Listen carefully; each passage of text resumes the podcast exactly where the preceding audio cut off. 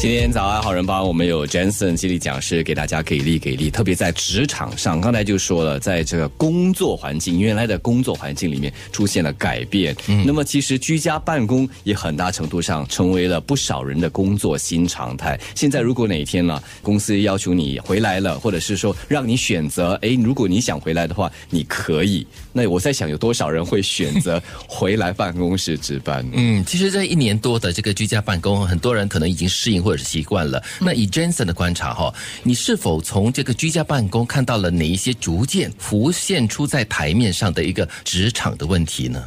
嗯，之前我们聊到呢，人与人之间的关系，而且是像团队的凝聚力可能减弱了哈。然后有多一个是，你知道你在职场或者在办公室里吃饭啊、聊天啊、工作啊等等啊，我们有这个东西叫空间。这个空间呢，可以给我们有新的思维、新的 idea、新的创新。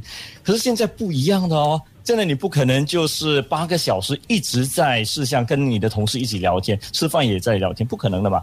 所以这个我觉得是一个非常大的缺陷啊。没有一个空间让大家可以讨论、闲聊都可以。有时是闲聊的情况下，你会哎，不然我们做这个东西，哎，不然我们尝试这个 idea，现在就没有了。嗯，所以你不会刻意约你同事透过那个事项吃饭吗？对，哎，我们一起吃饭好不好？不会，不会，不是这个样子的。因为你吃饭的时候，你还要搞你的孩子啦、家里啦。对，是，对，是吗？对，当然有这个浮现的问题，当然还有自身的问题啦。OK，很多人如果自己在家里，如果你是一个人住的话，嗯，一个人住啊，家里也没有人跟你沟通啊，然后你也没有同事跟你讲话啊，这个样子你是跟谁说话呢？然后你就自己跟墙壁，自己跟墙壁，然后整天都是上网跟人家聊天呐。那上网聊天，你通常打 text 啊，去 Facebook 啊，什么都是这个样子的。所以过了一阵子，你会觉得，诶，为什么那种喜悦还是那种满足感减弱了？嗯，哎，为什么会这个样子呢？然后你就开始要找人喝茶聊天了。可是找人喝茶聊天又要看时间对不对呀？还是能不能出去啊？几个人啊？对吧？嗯嗯嗯嗯。我觉得他需要一个适应期嘞。我在这段期间呢，跟我一个在国外的朋友呢，就是有这样的一个怎么讲？就我们常常会试训，就固定每个周末一定要一起试训。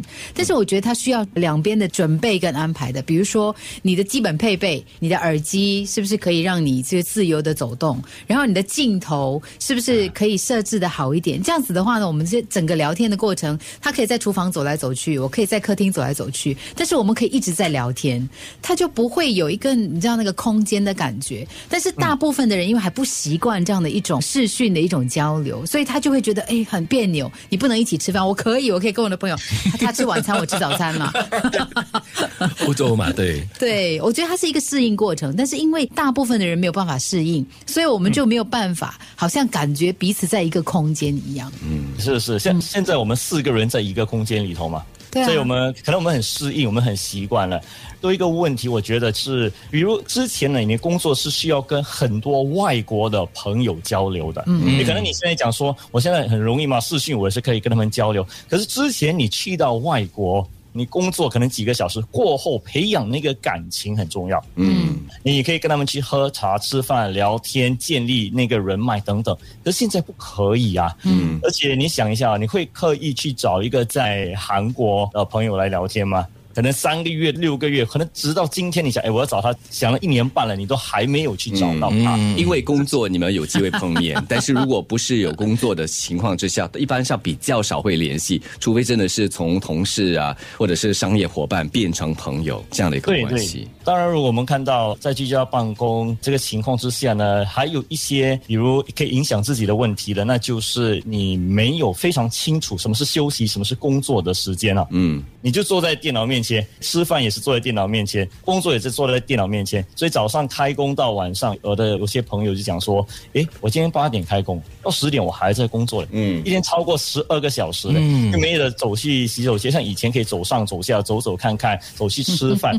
你知道哦，你从家里去办公室，办公室回家或者途中哦，你会经过哪里？这些都是一些小小让新生灵休息的空间。嗯，啊，你突然可以把自己抽出来。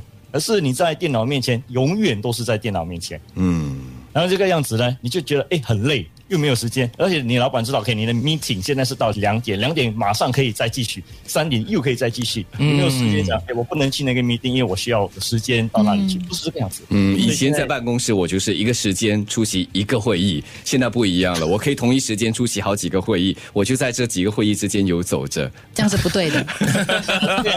对的，啊，真的真的，对啊，然后你会觉得自己非常非常累，精疲力竭的感觉啊，过后你就不是很开心了。嗯，刚才我们在面部直播就问这个看面部的人有没有对回办公室有这恐惧症还是向往的，像 Sean 就说了，他已经好久好久没有回公司了，自从二零二零年 Circuit Breaker 阻断措施期间就在家里办公十八个月了，他会觉得有点怪怪的，如果这样回公司，而且也会觉得有压力，但是他还是很期待，因为就是同事之间碰面啊，情绪上啊、情感上的扶持，还有同事间之间的默契啊，就是真的是要面对面的时候，可能他觉得才比较凝聚一点。其实慧清也是说，记得那时候居家办公八个月，然后回去公司的第一天呢，是又紧张又有点陌生，好像是第一天要到新公司去报道的感觉一样。我今天就是这样子，我今天也是这样子，有点差一点迷路。不晓得心怡会不会觉得我们今天讲两个人侵犯了他的空间啊？他已经享受这里很久了。对，好，我们撤。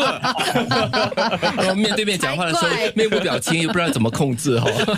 平时不想给他看到，我们去关镜头，现在不行了。是我们的听众啊，他就说呢，他在二零二零年四月呢加入新公司，就居家办公，嗯，然后很多问题啊没有办法解决，就有点无奈，有点懊恼了。后来慢慢慢的就有隔一周可以回去公司上班，开始认识新同事，开始记得名字、认得脸，感觉真好。对他说，在 office 办公呢，找资料是比较快速、有效率的，而且还有免费的空调，不闷热哦，而 这是主要的优点考量啦。哎呦，说到闷热，还过去几个星期真的是在家里热到不行，这是我唯一最想回公司的 最大原因了。